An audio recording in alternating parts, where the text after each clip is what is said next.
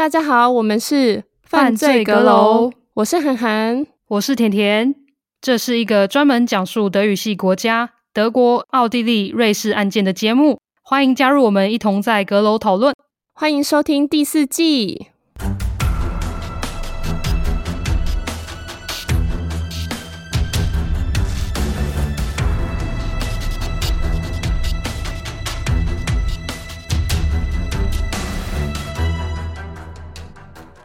嗨，大家好，我是甜甜。嗨，我是涵涵。今天我们要跟歌友们分享的是一个悬案，案发地点在德国北威州的 Paderborn 帕德伯恩城市。许多的内容是都是参考一个由 Stern 亮点周刊所发行的调查性音频节目。那节目的名称叫做 Frauke Liebs Die Suche nach dem Mörder。节目名称就是受害者的名字，然后再加上寻找凶手为副标题。由亮点周刊记者 Dominic Stavsky 所制作而成。他的节目有十三集，其中有访问了很多受害者的家人跟朋友，还有负责案件的检察官跟警官。他实际也走访了案发城市 Paderborn 很多次，所以内容真的非常的丰富。因此，我想在这边再次的感谢他制作了这么棒的节目。那如果阁友们听完这一集也会德文的话，想了解更多细节的话，真的很推荐去收听。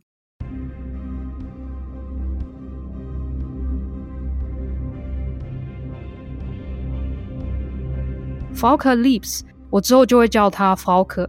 他是一九八五年二月二十一日在北威州东北边的 Lübeck 出生的。二零零六年的夏天，第十八届的世足赛正如火如荼的进行，而且刚好主办国就是德国，所以很多人都会去酒吧喝东西边看转播。二零零六年的六月二十日，Falk 他晚上跟妈妈还有室友 Chris 一起去餐厅用餐完后。用餐期间，他的好友兼护理科的同学伊莎贝拉，他就传简讯问他说，要不要一起晚上去酒吧看世足？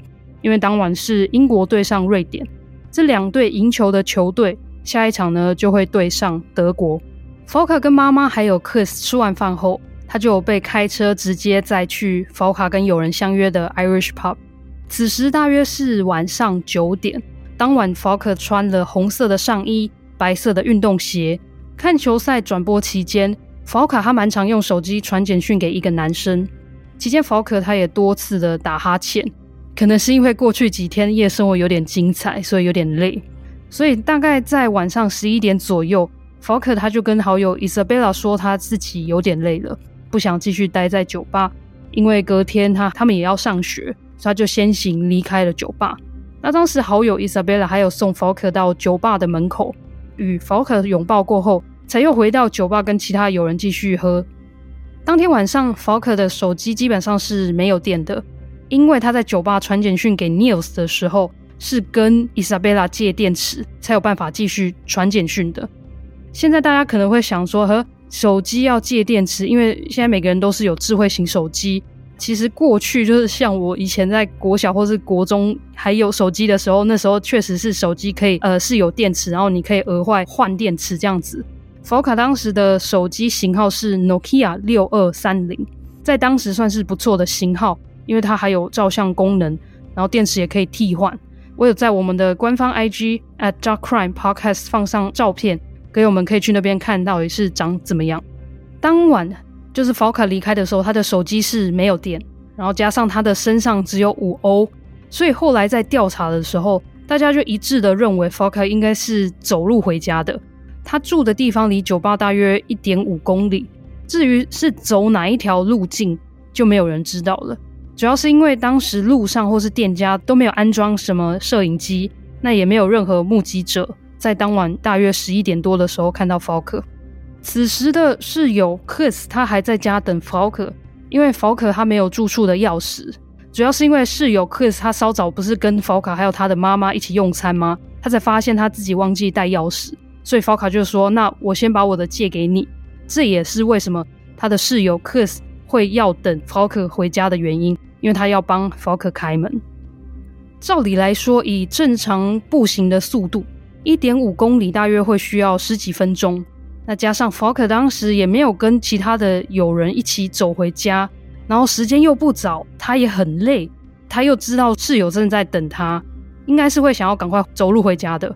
不过 kris 等呀等，一直等不到 Falk。根据 Falk 他好友 Isabella 的说法，Falk 当晚看完球赛，他没有其他的约，也就是说，他真的就是要回家。Falk 的室友 Chris 其实跟他的关系还蛮特别的。Chris 十八岁，跟 Falk 十六岁的时候，两人有交往过四年。当初两人是在参加派对的时候认识的，后来和平的分手了。最后两人就变成了很好很好的朋友。这也是为什么当初 Falk 在二零零六年要去 Paderborn 上课跟工作的时候，两人就还蛮顺理成章的变成了室友。两人的关系真的就是单纯的友谊。因为 Chris 当时其实还有女友，Chris 他就从十一点等到了十二点，那现在时间来到了半夜十二点半，Falk 还是没有回家。Chris 当时就有点不开心，想说为何 Falk 都没有跟他联络，到现在也还没有回家。他等呀等，也等到了有点想睡觉。期间，Chris 他当然也有多次的尝试要打电话给 Falk，不过 Falk 的电话都是直接转到语音信箱，因为就是没电嘛。就在半夜十二点四十九分的时候。Chris 他收到了一封简讯，那是 Falk 传来的。Falk 在里面就说他会晚点回家，可是 Chris 又想说没关系，我就再等门一下好了。不过等到最后他就是也累了，所以他就睡着了。Chris 他是以为说当时的 Falk 还是跟他的好友 Isabella 还在酒吧，但是在酒吧的 Isabella 却以为 Falk 这时候其实早就回家了。隔一天，Isabella 去上课的时候。因为他通常就是会跟 Falk 坐在一起，不过当天早上 Falk 他没有来上课，，Isabella 就在上完第一堂课之后就打电话给 Falk 的手机，不过手机是关机的状态，所以他打了 Falk 跟 Chris 家中的有线电话。当时还在睡觉的 Chris 接起电话后，，Isabella 就问 Chris 说：“他知不知道 Falk 在哪里？”然后 Chris 突然停顿了几秒，因为他以为 Falk 昨天跟好友 Isabella 在一起。但是现在 Isabella 却不知道 Falk 在哪里，Chris 就赶紧去看了 Falk 的房间，发现 Falk 的床根本完全没有动过，所以他就立刻察觉不对劲了。因为 Falk 是个善良又有责任感的人，所以其实就算他出门或是留宿的话，他也会跟室友或是他的家人报备，毕竟他也不希望家人或是好朋友担心。可是像昨晚这样子没有告知，一点都不像 Falk 会做的事情。Chris 他当然也有立刻通知了 Falk 的家人。那他们知道他不见之后，他们也立刻觉得 Falk 应该是出事了。Chris 跟 Isabella 通完电话后，他就马上开着车在 Paderborn 寻找 Falk 的身影。Falk 的家人得知 Falk 不见之后，他们也打遍了所有的 Paderborn 的医院。Falk 的朋友们，因为 Falk 他也有可能是出车祸或是受伤送医。不过 Chris 跟 Falk 的家人都找不到 Falk，没有人知道 Falk 在哪里。最后。Falk 的妈妈打电话报警，Falk 的同学们也在他失踪的一天半后，印出了很多寻找 Falk 的传单，在市区到处张贴。因为也许有人在 Falk 离开酒吧后，其实是有看到 Falk 的，所以 Falk 的家人希望在 Falk 失踪的这几天，趁着黄金期，趁着可能大家都记忆还犹新的时候，可以提供线索。在 Falk 消失了两天后，也就是二零零六年的六月二十二日。他的室友 Chris 因为忍受不了这个很担心的心情，所以他无法独自在公寓中，那他就跑回父母家中。不过大家当晚在讨论的事情，当然就只有一个，就是 Falk 到底在哪里，到底发生了什么事。就在 Chris 他心情很低落的坐在父母家中的楼梯间的时候，他的手机响了，而且来电显示是 Falk。Chris 很紧张又手抖的立刻接起了电话。赶紧的问 Falk 他人还好吗？他人现在在哪里？Falk 就说：“Hi，Christus，我只是想告诉你，我人很好，然后我很快就会回家了。帮我告诉我的爸妈还有其他人。克斯他还有问了一些问题，可是法卡的回答都只是：“我不能跟你说，我不能跟你说，我不能跟你说。”通完电话后。虽然克斯一方面很开心 Falk 还活着，不过他一方面又更加担心了。为什么法卡不能告诉他到底在哪里？他的声音怎么了？在 Falk 家人跟友人眼中，Falk 通常都是那个最有活力，然后声量音量最大的那个。可是这次通话中的 Falk 声音很虚弱，好像有吸食毒品，脑袋不太清楚或是灵活的那种状态。而且 Falk 从来没有叫过 Chris 名字的全名 Christos，基本上都是叫他 Chris 而已。通常都是要在 Falk 生气的时候，他可能才会叫 Chris 全名。所以这一点让 Chris 也觉得 Falk 应该是刻意要留下信息给他。隔天，Chris 他立刻去报了警。昨晚跟 Falk 的对话，因为 Chris 他没有录下来，所以警方的记录都只有 Chris 的口述而已。Chris 也有通知 Falk 的妈妈，因为 Falk 有说他很快就会回家，所以一家人他还赶紧到了 Chris 跟 Falk 的 Paderborn 的住处，要等他回家。可是，一行人等到了晚上十一点多，Falk 还是没有出现。Falk 的母亲事后在受访的时候，他是有说，Falk 这时候可能就已经被人限制行动。所以才无法回家的。你刚刚有提到 Falk 的妈妈还有室友 Chris 有报警，那警方在这中间有什么作为吗？还是他们又觉得说，哦，这是因为他已经年纪很大，所以他应该只是一天没有回家之类的而已？没错，我们过去在讲失踪报案的时候都有提到嘛。如果失踪的是成年人，基本上警方都只能叫家属耐心等候。除非是有立即的线索去指出说这个失踪者可能会有生命危险，否则警方其实是不太会有任何行动的。那原本 Falk 的妈妈她隔天就有报警了，不过警方就只能说 Falk 会不会是离家出走。最后是到了 Falk 消失整整两天两夜，警方才真的觉得 Falk 是不是有可能被绑架。但是我们刚刚也有听到了，Falk 他是有打电话给 Kris，。所以，Falk 被绑架的这个理论就又不成立了，因为 Falk 的家人也没有被绑架者勒索，Falk 又自己打电话报备说很快就会回家。说真的，今天如果一个人真的有危险的话，怎么可能还可以正常的跟家人通话，而且还报备说很快就会回家？想当然的，警方就更觉得说 Falk 的案件没有那么的重要了。我现在就来讲一下接下来几天的发展。因为这一个部分是所有人最无法理解的部分，因为在接下来的六天，Falk 虽然没有回家，但是他总共跟 Chris 还有他的家人通过了四次电话，每次都说他很快就会回家了。二零零六年六月二十三日，Chris 接到 Falk 电话的隔一天晚上，Falk 的哥哥当然也很担心妹妹，他很想知道妹妹到底跑去哪里了。当时 Falk 的哥哥他是觉得说妹妹可能是不是在外面闯了祸，所以不敢打电话回家，然后不敢回家，最后才打电话给室友 Chris。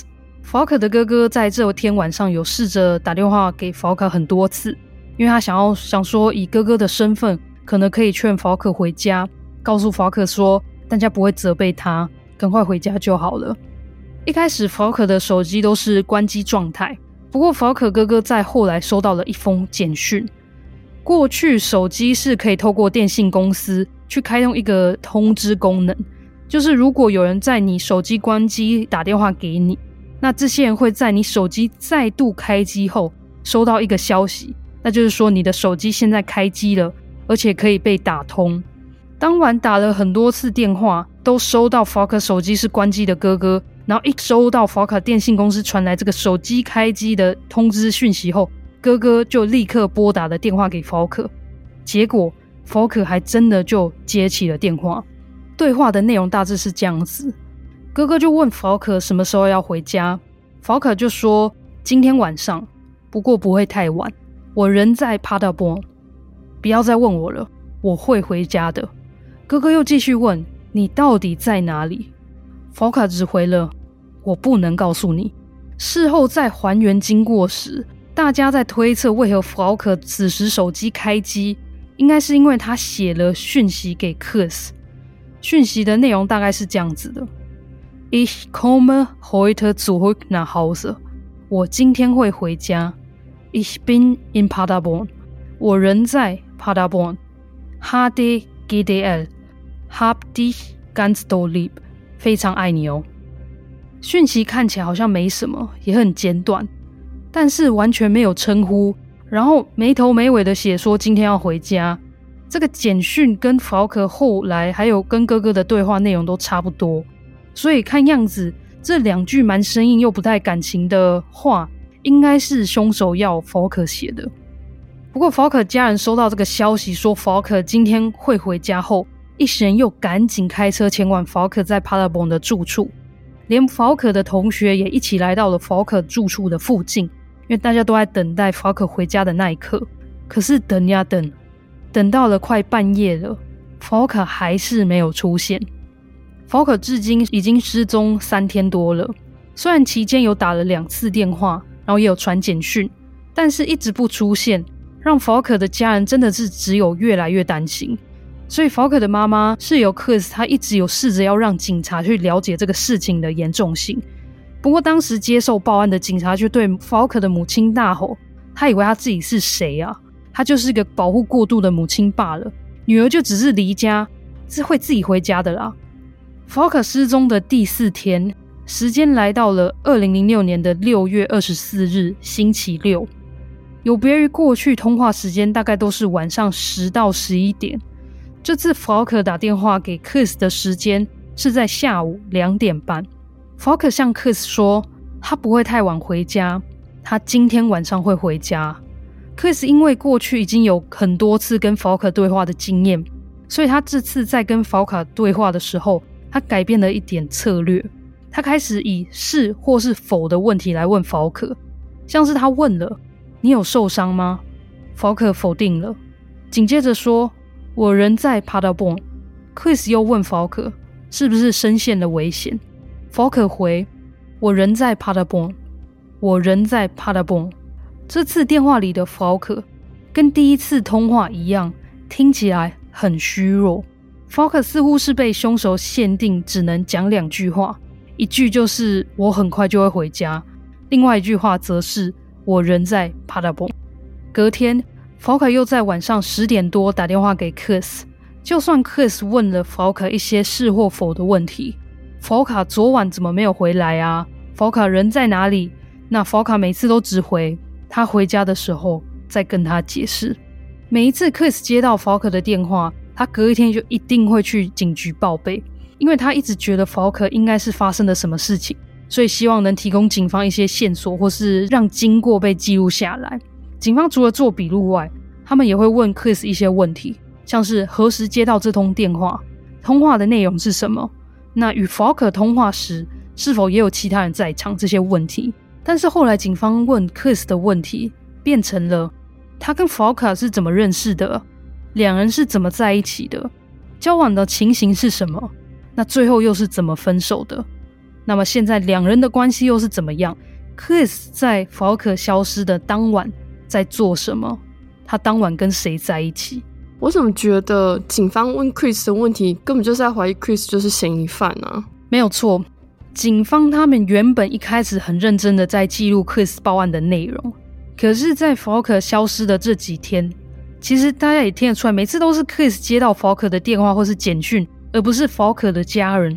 因为 Falk 其实跟他的家人关系也蛮紧密的，所以警方确实就开始感觉，嗯，哪里怪怪的。因为过去发生的很多案件中，尤其是感情有纠纷的话，凶手其实蛮常就是伴侣或是前男女朋友，所以警方的怀疑其实也不是说没有道理。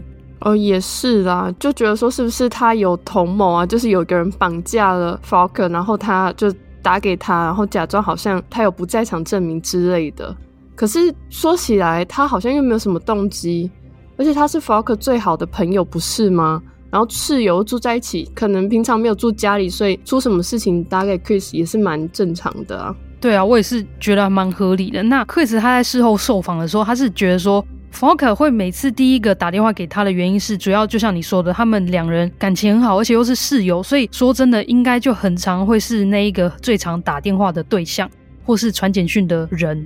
那也就是为什么可能 Falk 他的最后的通话记录就是 Chris 在第一个传简讯的对象也是，再加上其实两人真的是从交往到分手，然后到现在其实真的就成为了好哥们或是好友的状态，感情是真的没有话说。Chris 真的算是全世界最了解跟与 Falk 最亲近的那个人，而且大概除了 Falk 的家人外，真的就只有 Chris 跟他感情最好，两人是很无话不说。两人遇到问题的话，也都是第一个时间陪伴在彼此身边，所以也许是这几个习惯跟情况下，Falk 他最后才选择要打电话给 Chris。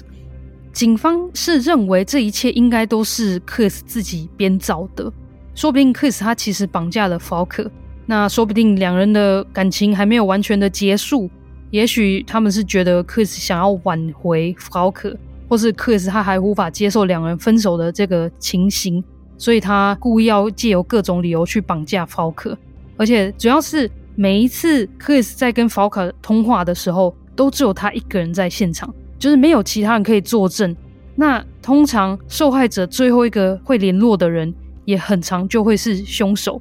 那大家还记得吗？福克在消失的当晚，最后一个传简讯的人就是克斯，这也是为什么警方才会开始怀疑克斯。还有，警方后来有去福克的房间做搜查，希望可以找到一些任何连接到福克失踪的一些讯息或是线索。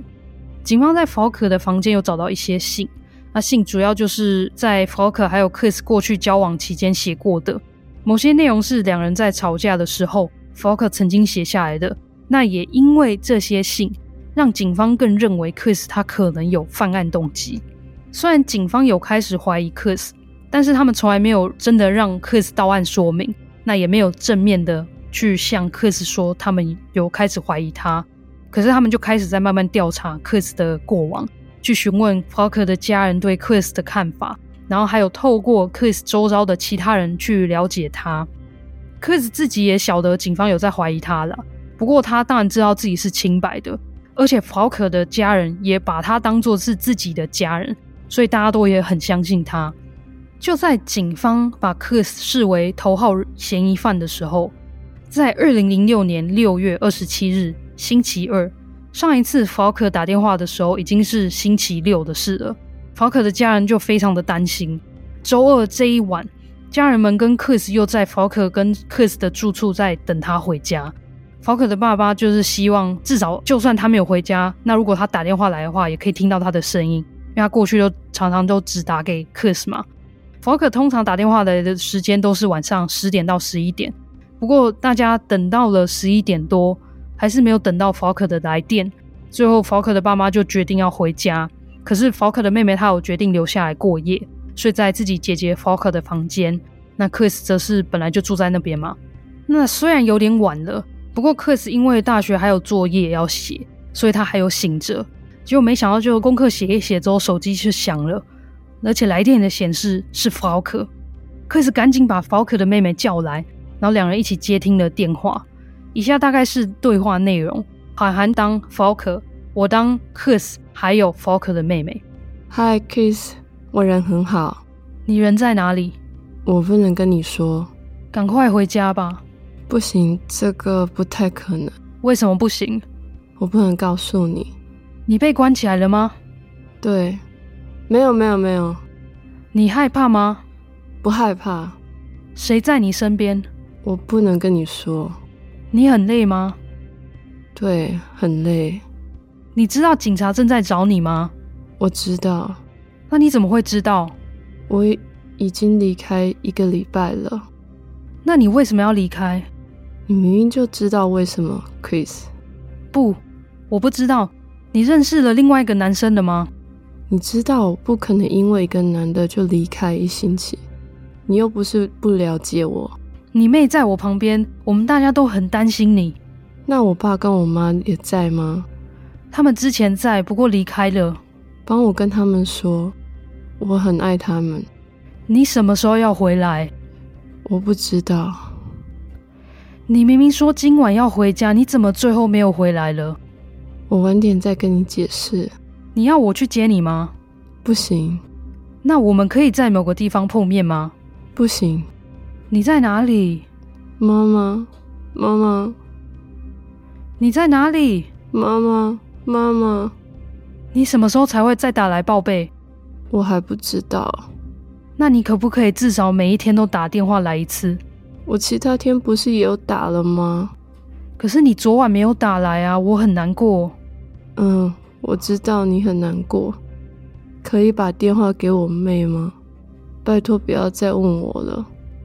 好，那接下来对话是 Falk 跟妹妹。你害怕回家吗？不怕。你回家的话，不会有人问你到底发生了什么事情。回来吧，，Falk。我没有办法，不过我还活着。你现在是单独跟一个人吗？还是跟很多人在一起？拜托不要再问我了，我是真的也很想回家，回到你们身边。每晚打电话一次回家好吗，？Faker？好，再见。以上，福克跟室友 Chris 还有妹妹的对话，总共历时了大约五分半。Chris 在结束通话后，他就立刻通知福克的爸妈还有警方。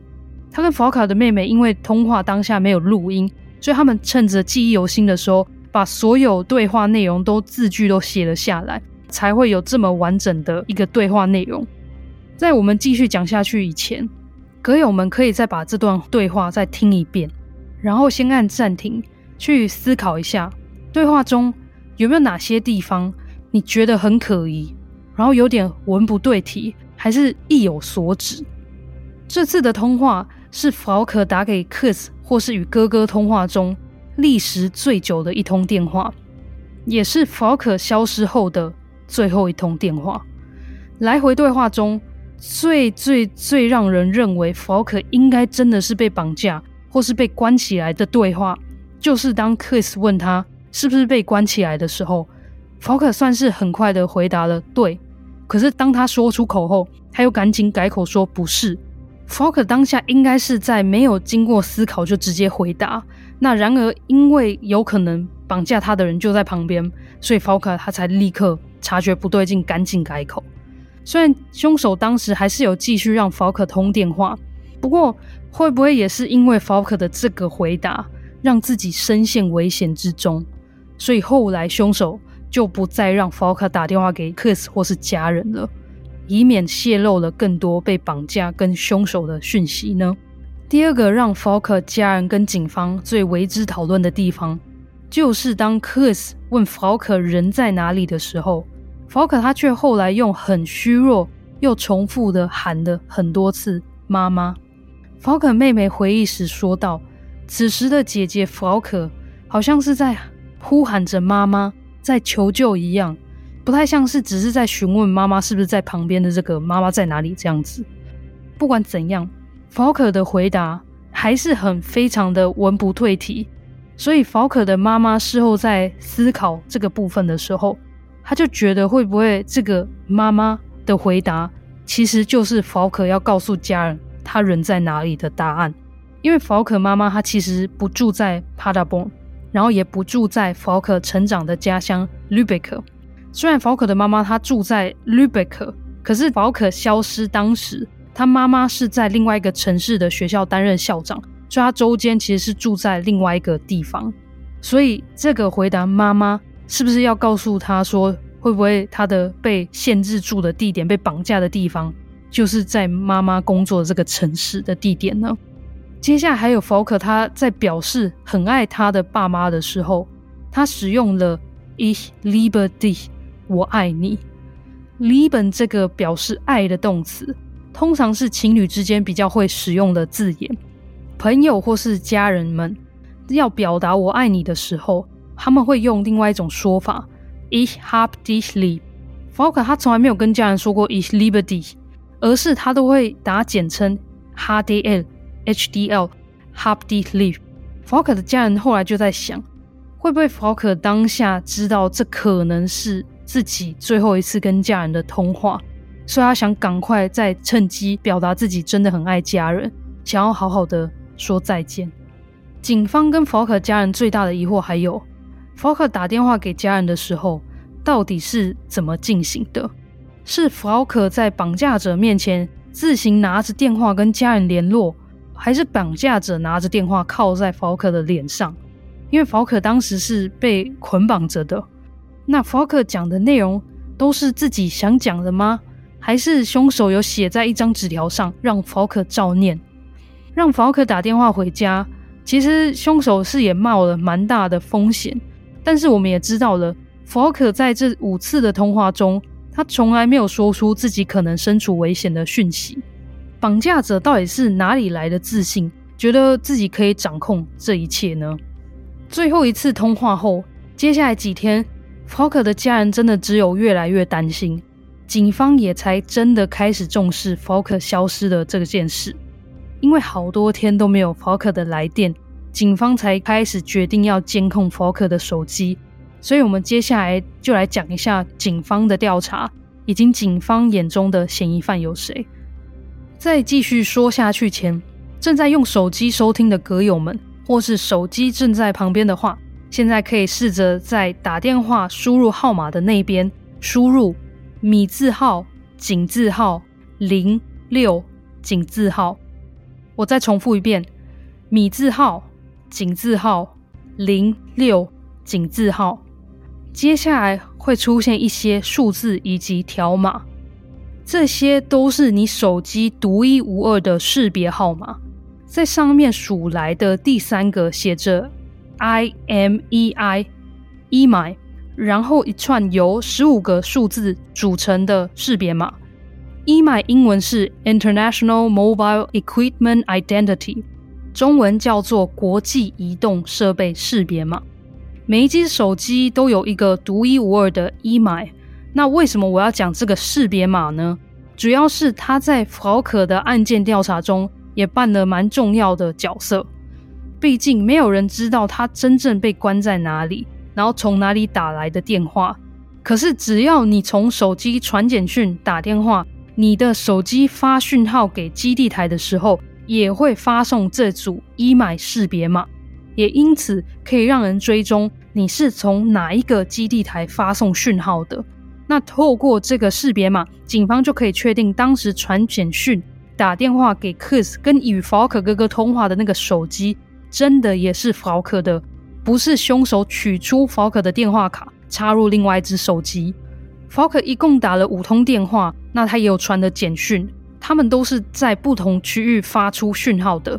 那我把这个基地台的位置的地图图片放在我们的 IG，欢迎阁友们边看边听。这些地点基本上都围绕在 Paderborn 的边境，那都是 Falker 还有凶手曾经出没的地方。不过有一个地点也是 Falker 失踪后在半夜传简讯给 Chris 的那封简讯，就是 Falker 他有说他晚一点会回家的那一封。那手机发出的讯号地是在 Paderborn 东边的一个小镇。它叫做 Neheim，这个位在 Neheim 的基地台，离法可当晚去的酒吧有整整三十公里远。法可离开酒吧时大约是晚上十一点多，那 Chris 收到法可简讯的时间点则是半夜十二点四十九分。这个少于两小时的时间法可应该不太可能用走的或是用跑的过去 Neheim。开车则是有办法在短时间内去尼海姆的，可是福可当晚他没有开车啊，所以大家就在猜测福可应该是被人载去那边的。可是福可不是要回家吗？怎么又突然要跑去尼海姆？而且感觉离他家有点远呢。歌友们还记得我有说福可当晚其实很累了，而且隔天又要上课。Chris 还有他的好友伊莎贝拉也确定。Falker 他接下来是没有别的邀约的，而且 Falker 明明也知道他的室友 Chris 在家等门啊，所以为什么 Falker 还要跑去那边呢？大家的猜测是，Falker 离开酒吧后，应该是有上了一台车，而这台车可能就是凶手的。接下来的另外一个疑问是，Falker 就算很开放，然后很外向，对人也很热情，但是他基本上也不太可能随便上别人的车，而且这么晚了。所以另外一个猜测就是。车主应该是 Falker 认识的人，因为当晚是世足赛嘛。那就算晚上已经十一点多了，我相信当时的酒吧或是路上可能还是有一些人。所以如果 Falker 是在被强压的情况下上车的话，一定他会喊救命嘛，一定会被人家看到。可是警方事后在询问证人或是附近的居民时，没有人有看到 Falker，然后也没有听到任何的声音，也没有发现任何的异状，然后。尼罕也是警方猜测福可被关起来的地方，不过因为基地台接收的讯号是可以十五公里远传到的，所以警方也无法直接找到福可他可能被关的确切地点。我在这边也再补充一下福可传简讯给 Chris 的内容，讯息内容是：我会晚点回家，今晚的球赛蛮有趣的，好险不是对上英国，哈爹 GDL，爱你哦。这里的好险不是对上英国，是在指当天的两场世足赛。法克消失当天的下午，他是有跟 Chris 一起在酒吧看德国对上厄瓜多，德国有赢球。而晚上的球赛呢，我有说是英国对上瑞典，这两队赢的球队接下来就会对上德国。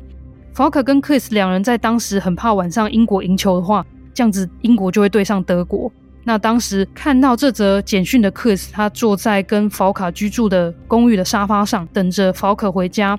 他当下并没有觉得有任何的异样，因为简讯的内容跟口吻都真的是法克的风格，内容又呼应到他们当天早些时候的对话，那就是不希望德国对上英国。所以这个在半夜十二点四十九分传的简讯，更让人去推想。法克当下应该是尚未遇害，然后应该是有认识的人在一旁，导致法克决定晚点回家，然后写下了这个很平常的简讯给克斯。然后我有说，法克的手机电池是没有电的，这个认识的人可能就是跟他又交换了电池，或是让他有地方可以充电。因为如果真的是遇害的话，我相信凶手也不一定会做这件事情。再来是其他的基地台的位置。在以下这些地方：Auf den Dörren、m ö n k e l o、Benhausenfeld，这些位置的共通点呢，都是他们都位在帕拉蓬跟下一个小镇的边缘地带。这样子，他们多半都是在工业区，这些地点离彼此都有一段距离，所以法可应该是被凶手再去那边打电话的。那我有提到法可打电话的时间点。通常都是在晚上十点到十一点之间，凶手应该就是故意要选择在人潮很少的地方，才大胆的让法克跟家人通电话。透过凶手选择让法克打电话的地点，大概也能猜测凶手本身对帕拉蓬还有这些工业区都还蛮熟悉的。既然警方跟法克的家人都在猜测凶手可能是认识的人，所以警方又怀疑了谁？第一个被怀疑的人，我上头有说，就是法克的室友克斯。原本警方认为他在自导自演，但是法克的最后一通电话就已经反驳了这个说法，因为当时法克的妹妹人也在场，所以克斯他不太可能一边跟法克要通电话，然后一边又要监控法克不能乱讲话。第二个被怀疑的人呢，是我我最开始的时候有短暂提到次过的名字，他叫做 Niels。警方会找上他。是因为许多法克的家人或是朋友在被警方问法克最近有没有认识谁的时候，很多人都说法克最近有认识一个男生叫做 Niels。法克看球赛的当晚，我有说他一直在跟一位男生传简讯，那 Niels 就是那一个跟法克在传简讯的人。当天法克其实一直想要约 Niels 一起来看比赛，可是 Niels 当晚要上晚班，然后下班后因为公司距离酒吧也有点远。所以他就婉拒了法克的邀约。Niels 跟法克是在几周前认识的，当时的 Niels 可以说是在人生最低潮的时候。Niels 这辈子最好的兄弟，他选择在 Niels 生日时就突然离席，然后跑去自杀了。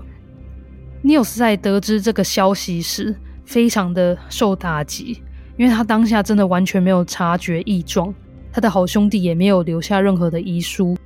当大家都在期待世足赛，出门去看球赛的时候，Niels 他心情低落的待在家中，然后一直在问自己，为什么他的好朋友要自杀？Niels 其他的好友当然也很担心他，认为他再这样下去的话，可能可能自己也会想要自杀，这样想不开。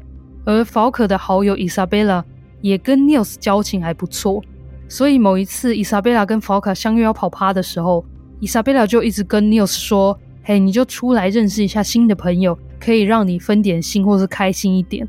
那最后就在伊莎贝拉一直穷追不舍下，Niels 他真的踏出了家门。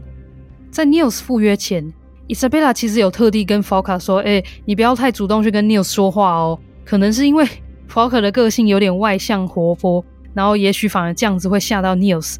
不过外向的法克当然也没有在管他的朋友伊莎贝拉跟他说的话。”他就一看到 Niels 之后，就向前的自我介绍，还说什么伊莎贝拉叫我不要跟你讲话，不过我还是做了。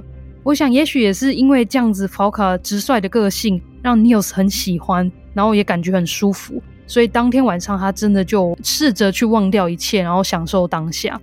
后来，Falk 跟 Nils 在大家聚会的时候，也就会时常一起互动。那像是 Falk 会主动拉着 Nils 的手，抓他去舞池跳舞，或是 Falker 在试穿衣服的时候，他也会搞得好像变装秀一样，让 News 对每一套服装做评论，这样子。听起来他们的关系发展不错，所以他们最后有单独出去吗？有，在 Falker 消失前的两天，他们是有，那是那是他们第一次两人单独出去约会。去了位在帕拉蹦北部的一个森林，法尔他很希望有机会跟 News 单独相处，因为他希望可以再更进一步的去认识 Nils，然后也让 Nils 有机会可以谈谈他的心情，还有失去好友那个伤痛。两人在那边聊天聊了一整天，直到晚上 Nils 才开车载 Falk 回家。分开前，两人还相约两天后要在酒吧一起看球赛，就是 Falk 消失的那一天晚上。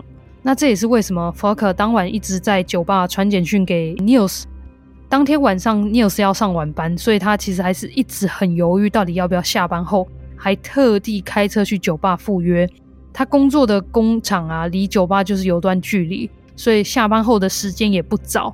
那就算他真的有去了酒吧，球赛也早就结束了，所以他最后就还是拒绝了 Falk 的邀约。他就决定要跟一位同事下班后玩撞球。既然你说 Nils 当晚是要上班，下班之后还跟同事去玩撞球，那听起来真的不在场证明蛮充足的啊。为什么警方还会怀疑他呢？主要是以下这几点让警方觉得 Nils 也有可能是凶手。第一个是 Nils 的工作地点，他是机械工人，他在帕拉蹦北部的一个工厂工作，而工厂就离 Falker 第一次打给 Kus 发送讯号的基地台不远。如果有正在看图片的歌友们，他的工作工厂离号码二不远。第二个是，警方发现 Nils 夜晚时，他时常会独自一人去过世好友的坟墓。然后这个部分，我觉得还可以让人理解，毕竟 Nils 他心中可能应该还有超多的疑问想要问好友，然后想要跟好友再好好的对话。不过好友被埋葬的地点啊，在 Auf den d u r h e n。也就是 IG 中图片中的号码三跟四，Falker 接下来的两通电话发送的基地台，真的就是这个墓园这边。第三个是 Nils 是其中一位知道 Falk 当晚还在酒吧的人，所以会不会 Nils 下班后其实还是有来到酒吧，然后开车把 Falk 载走呢？他工作的工厂啊，距离酒吧大约有三十五公里。大约如果开车的话要四十五分钟。那 Nils 他晚班通常是在十点十五分下班。那如果 Nils 开车开快一点，基本上他还是有机会在大概十一点的时候抵达酒吧。法卡也是大约在这个时间点离开酒吧的。如果法卡他真的在酒吧门外见到 Nils，他当下可能也会很惊讶，可是他也会很开心 Nils 最后有来。那两人虽然才认识几周，不过也有单独见面过。所以我相信法卡他应该是有可能就这样上了 Nils 的车，这部分就可以去合理化为何 Falker 后来在十二点四十九分传简讯给 Kus 的时候，当下还没有什么危机感。第四个则是 Falker 打电话的时间通常都是在晚上十点到十一点之间。那我们知道 Nils 下班的时间通常都是在晚上十点十五分，所以也许 Nils 下班后他载着 Falker 去不同地点打电话。加上 Nils 本身就住在 Paderborn，然后工作地点又在工业区，时间上又很吻合，所以就很对应到警方认为凶手很了解这一带。这也是为什么很多种种不同的因素让警方很合理的怀疑到他身上。但是警方认为 Nils 犯案的动机是什么？上面的几个论点可能都是巧合，而且他们的关系发展也不错啊，好像也没有什么就特别。讨厌 Falker 或是怎么样的感觉，突然怀疑他好像很不对。警方的论点呢、他是他们是觉得 Nils 过世的好友因为从来没有女朋友，那也许这是他其中一个自杀的原因。然后 Nils 因此就开始对女性有点抱着愤恨不平的心态，最后犯下了杀害的动机。那这个论点并不是不可能，但是当时的 Nils 他还在失去好友的伤痛中。他也不晓得好友真正自杀的原因，加上他也才认识 Falk 几周，然后也感受到 Falk 想要帮他走出伤痛，所以会用这样的理由去杀害法克，真的说真的也有点牵强。可是不管如何，警方他们前后讯问了 Nils 五次，除了问 Nils 外，警方也有去问 Nils 身边的家人、友人、同事等，他们想要还原法克消失当晚 Nils 到底做了什么事情。当天下午两点，他上班到晚上十点十五分，然后后来跟同事兼好友去打撞球，结束之后呢，他还有去吃了 Döner 沙威玛，才跟好友分道扬镳。所以目前看来，最重要的关键证人呢，就是 Nils 这位同事兼好友 Andreas。所以警方也曾经无预警的把这位好友叫去问话，结果没想到警方竟然。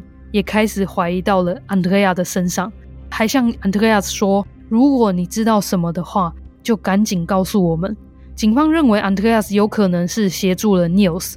警方为了查证他的不在场证明，他就载着这个安德烈亚一一的去他当晚所说他们出没的地点。在安德烈亚跟 Nils 去玩撞球前，他其实有去一间银行去领钱，所以这个部分在事后就还蛮好证明的。后来他们也有去撞球间这家店，他们虽然有监视画面，可是影像在四十八小时之后就会被洗掉。那加上柜台的工作人员不太认识 Andreas，所以这部分又无法证实了。最后他们当然也有去那一家 Döner 店，可是老板虽然有认出 Andreas，可是因为 Andreas 在那段期间还蛮常去吃的，然后老板也不太记得 f o k a 失踪的那一天，Andreas 跟 Niels 有没有到底有没有来吃东西，所以讲这么多。可想而知，警方还是有继续怀疑 Niels 跟 Andreas，所以警察有继续去调查这两人在 Volker 失踪的期间，还有打电话的那几天跟那个时段，这两个人到底有没有不在场的证明？那最好检查的就是他们那几天有没有上班嘛？Andreas 跟 Nils 工作的地点都会需要打卡，所以警方可以在事后确切的知道两人的上下班时间。那警方也有去调查。工厂距离后续 Volker 他打电话的那个基地台发送位置有多远？需要花多久时间开车到那边？警方也有去搜查他们两个人的车子，因为我们也知道嘛，Volker 逻辑上来说是被用车载去各处打电话的。可是警方在这两个人的车内都没有找到任何可以联想到 Volker 案子的证物。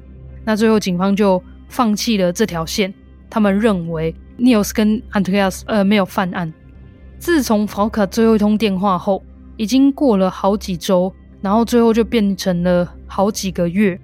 警方持续地调查，那家人也持续地在发送传单、打电话。